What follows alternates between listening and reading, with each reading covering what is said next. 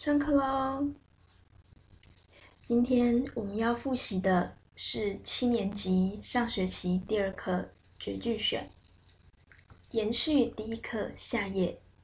这一课的重点也在于透过景物来抒情的手法。绝句选包含三首诗：登鹳雀楼、黄鹤楼送孟浩然之广陵。以及枫桥夜泊。现在我们来依序回想他们写了什么，就请大家自己对照。南一版一百零八学年度七年级上学期的国文课本。首先是《登鹳雀楼》。读这首诗的时候呢，我们要有意识的先去分辨一下景以及情。分别是在哪些句子来描写的？那我就会很确定，它是由景入情呢，还是由情入景呢？好，我们来看看哦。白日依山尽，黄河入海流。这两个句子非常的壮阔，很明确，它是写景的，而且白日依山尽。日和山，它在比较高的位置，所以这是仰视的角度。黄河入海流，河和海，啊，这就是俯视的角度。在仰视和俯视之间，把这样壮阔的景色尽收眼底。啊，当然了。这还会去扯到实景还是虚景？诗人确实有可能看到白日依山尽，可是他所在的登鹳雀楼的位置，其实是没有办法看见黄河流入海洋的。因此呢，黄河入海流，这是一个虚景。短短的两句写景。仰视、俯视的角度变换，实景、虚景这样子的虚实切换，能够让我们了解到，诗人除了眼前所见，他心中所想也是一样的波澜壮阔。正因为从实景开始转入虚景，我们才能够来读下两句，这是他心中所感。欲穷千里目，更上一层楼。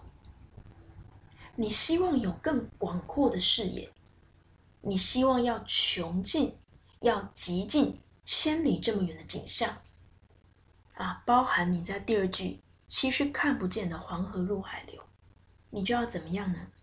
你就要更上一层楼。这个更上一层楼，实际上面是你要。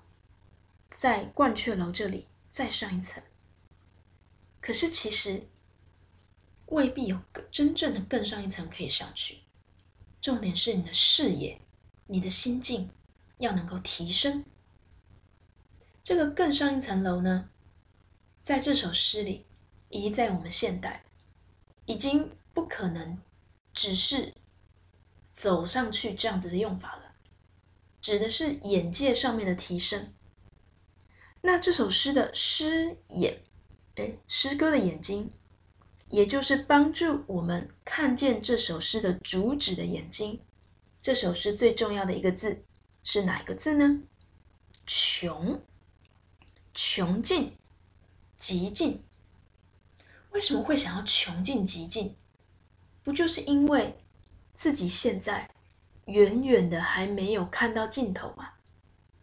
自己现在。还有很多很多能够追求，因此有了这样子的欲望，有了这样子的渴求，你才会感觉到自己提升的必要，你才会更上一层楼。于是这首诗给我们的感受很壮阔，很积极，很正向。登鹳雀楼短短的二十个字，他前两句先写景，接着转入情感的描述，让我们也可以跟诗人一样更上一层楼。还有前两句是对仗的句子，对仗我们顺便复习一下。你要分辨对仗呢，就是要看它的语句的结构是否很类似，而且很精准的，它的词汇有没有一一的对到。白日对黄河，名词对名词，形容词对形容词，而且还都是颜色字。白日对黄河。依山尽，对入海流，都是动词、名词、动词这样子的结构，而且山对海对的非常的工整。绝句其实并没有要求一定要对仗，但是在对仗之中，我们能够感觉到文字之美、风景之美。刚刚好，也是虚实景的对应，仰视俯视角度的切换，所以我们能够说这首诗写的非常的好，也能够透过这样子的景色，帮助我们去提升到更上一层楼这样的想法以及必要。好，以上是登鹳雀楼，接着我们来复习黄鹤楼。宋孟浩然之广陵，第一个要提醒的就是“之”这个字，它是动词“往”的意思，它是动词“往”的意思。“之”的文言文字义比较，是我们满场要注意的考题哦。这首诗是李白写的，老师总是开玩笑的说，杜甫爱李白，李白只爱孟浩然，孟浩然总是羡慕王维。是的，这世界就是这么的残酷。好，在这首诗里，在黄鹤楼，李白要送孟浩然离开，前往广陵。而且呢，依照地理位置，他前往广陵的方式是搭船往东边顺流而下。那在读这首诗的时候，我们一样要注意。如何透过景物来抒情？而且越到后来，你越会发现，你没有办法切割，像《登鹳雀楼》那样的前两句写景，后两句抒情。它会从写景，慢慢慢慢的转到了情景交融合一的境界。前两句：故人西辞黄鹤楼。烟花三月下扬州，这个故人，这个句子的主语是谁？孟浩然。故人，我的老朋友。西辞黄鹤楼，指的是辞别西边的黄鹤楼。好，这是由地理位置推断出来的。烟花三月下扬州，在三月春天，这样子河边烟雾笼罩。百花盛放的美丽季节里面，他要下扬州，他要顺流而下，到扬州，也就是到广陵。好，这两句很明确的，他是写了一个现实所发生的事件以及景物。短短两个句子，有两个人物在这里送别，季节三月。景象，烟花。有时候，我们内心很难过的时候，外在的景物越是灿烂，越是缤纷，越是能够对照我们自己的处境，是很孤单的。为什么这里我们可以很明确的说，这是一个对比，是映衬呢？为什么他的心境，并不是跟？烟花三月一样的缤纷美丽呢？那就要看最后两句了。孤帆远影碧山尽，唯见长江天际流。这两句的主语主角已经变了。前两句“故人西辞黄鹤楼”，我们知道这是孟浩然。可是“孤帆远影碧山尽”，这是谁在看着孟浩然的船远远的离开呢？显然是作者李白啊。孤帆远影，看到江上孤单的帆影，远远的。孤单的帆影，碧山尽，曲曲折折的去转转来转去，最后隐没在山的尽头，被山遮住了，再也看不见它了。从这个句子，我们可以得到很多讯息。第一个，李白一定站了很久，才能够看着船由近而远，最后消失。他的心。也跟着这艘船曲曲折折的，最后隐没，船消失了，可是他还站在那里，他还目送着。我们知道两人之间的感情是很深刻的。再来，“孤”这个字是这首诗的诗眼，也就是能够呈现这首诗的主旨心境最重要的一个字，“孤”，孤单。江上不太可能只有一艘船呐，但为什么他说孤呢？因为只有这艘船对我有意义。如果拍成电影场景，其他的都很模糊，我的眼睛只聚焦在我唯一想念的那个人所乘坐的那艘船。好，再来，这个孤也是作者自己的心境。我看着他。而我自己也感受到那种孤单，跟他越来越远。那么“帆”这个字，显然在江上走的不是帆，而是船呐。哎，那干嘛不说“孤船远影，碧山尽”呢？好，显然在江上，帆能够被风吹，推着船跑。而且，船的位置比较低，帆的位置比较高，帆会是船最明显的一个形象。于是我们用帆来代替船，这在修辞上叫做借代修辞。用部分来代替全体，而那个部分显然是最鲜明的那个形象。孤帆远影碧山尽。唯见长江天际流，作者继续站在那里，船已经消失了。那么他看到什么？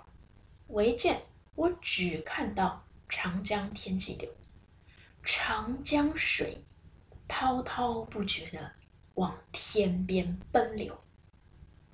他完全没有写说我内心是如何思念对方，可是我们能够感觉到，他这两句站了很久。站到船都消失了，他还在看着江水奔流。江水奔流是一去不回的，才能够顺流而下嘛。这个一去不回的是朋友，也像自己的思念一样，滔滔不绝，没有止境。所以，我们在这个句子，我们就知道情景交融了，甚至我们可以说寓情于景。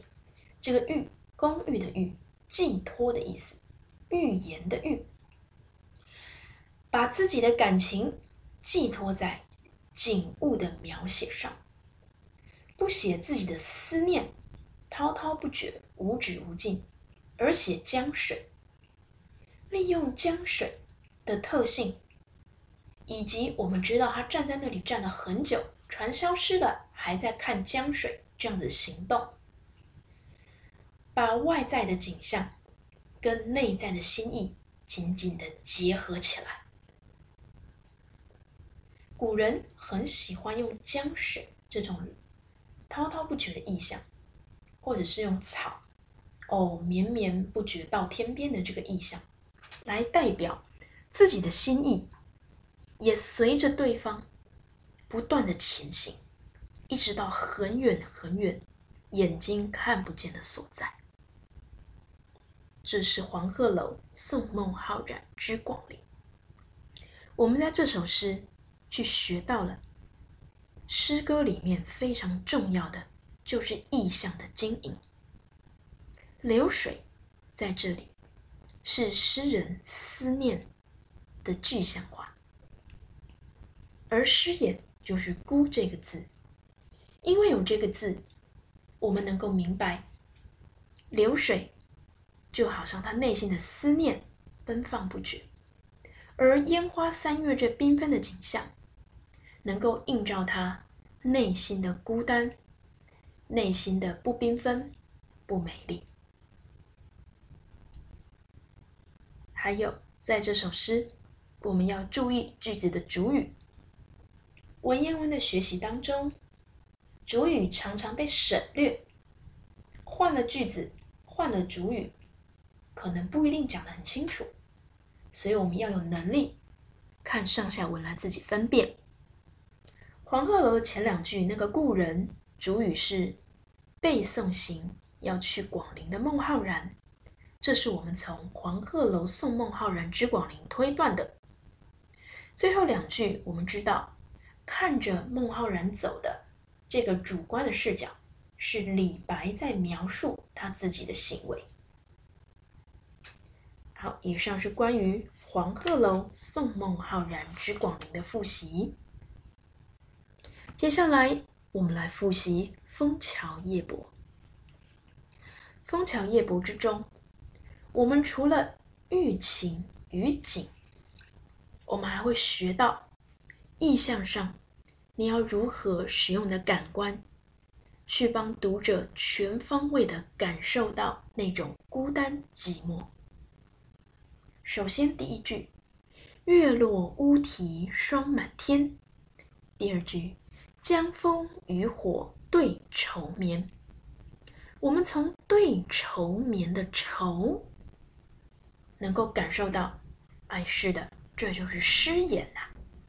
诗人是忧愁的，在这忧愁的心境之下，我们来看看他所描写的景象：月落。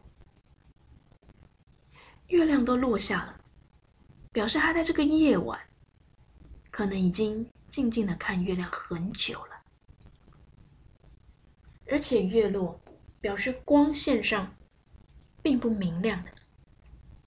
乌啼，乌鸦在啼叫，半夜听到乌鸦啼叫，不是什么温暖的感受吧？霜满天，秋天的寒霜。弄得烟雾弥漫，把月光遮挡的更加的阴暗凄清了。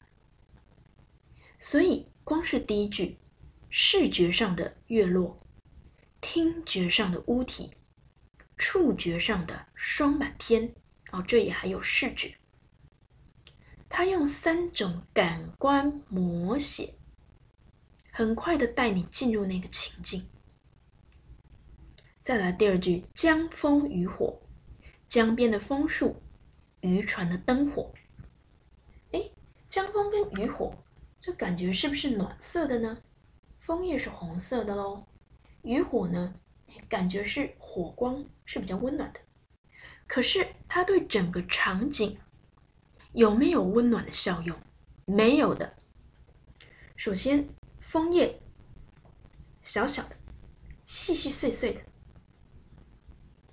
没有办法起到一个一大片暖色系的作用，而且班上的同学还很可爱的形容枫叶的长相很像血色的小手掌，哎呀，那更没有温暖的感觉了。渔火，渔船的灯火，虽然火光明亮，但是在这么大的场景里面，一定很微弱，而且忽明忽暗。闪烁不定，它不但不能带来温暖的感受，反而更令人感觉到漂泊的无助啊！所以前两句没错，它是写景，可是这个景色所呈现出来的意象，都让人感觉到很忧愁和很孤单。好，接下来两句：姑苏城外寒山寺。离他的船有一段距离的姑苏城外的寒山寺，夜半钟声到客船。由此我们知道，就跟那个月落一样，时间它表示推移很久了。他一定躺在那儿很久，失眠很久了，一直到深夜还没入眠，看到这样的场景，听到了夜半的钟声，远远的传到了船上，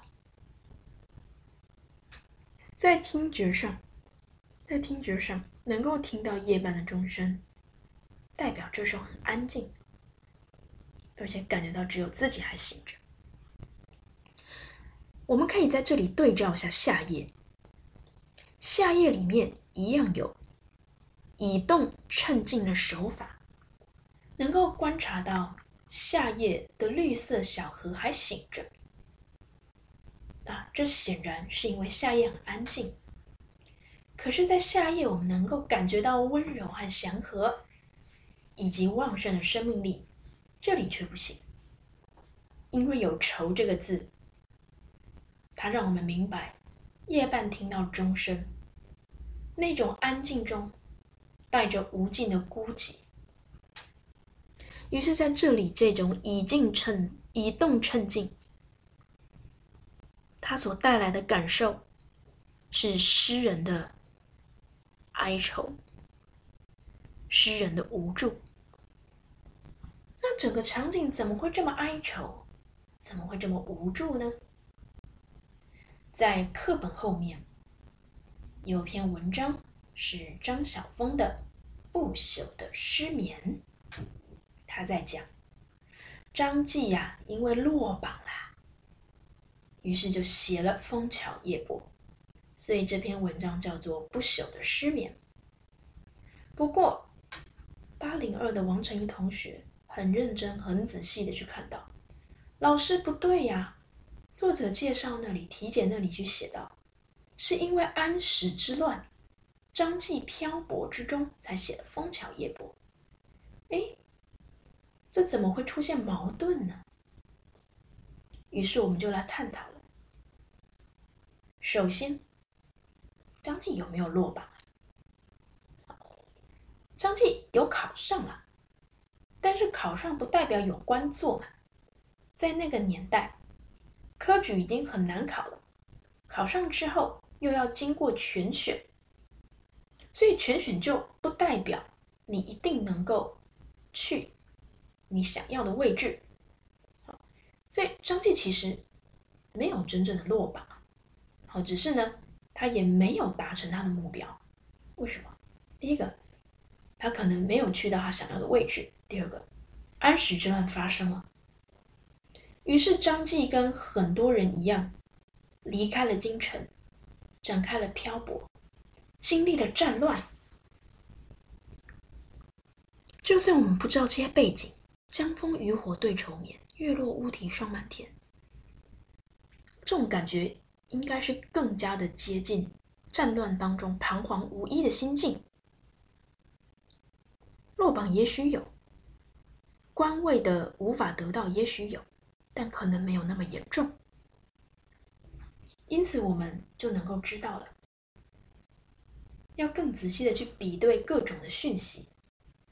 张晓峰女士是一位在抒情上、文笔上很棒的作家，但是未必在考证上能够这么的详尽，因此课本列出给你两种说法。那我们就能够去比对这样的说法当中，何者是更为合理的，何者是更为贴近这首诗给我们的感受的。好，夜半钟声到客船，做客他乡，流落异乡。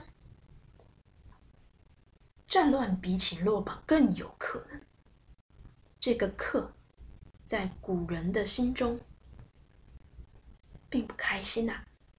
它表示你不在自己的家乡，通常是被迫的流落异乡，才会有这样子的愁绪的感受。好，以上是关于枫桥夜泊的讲解。今天的课就到这边，我们下次再见喽。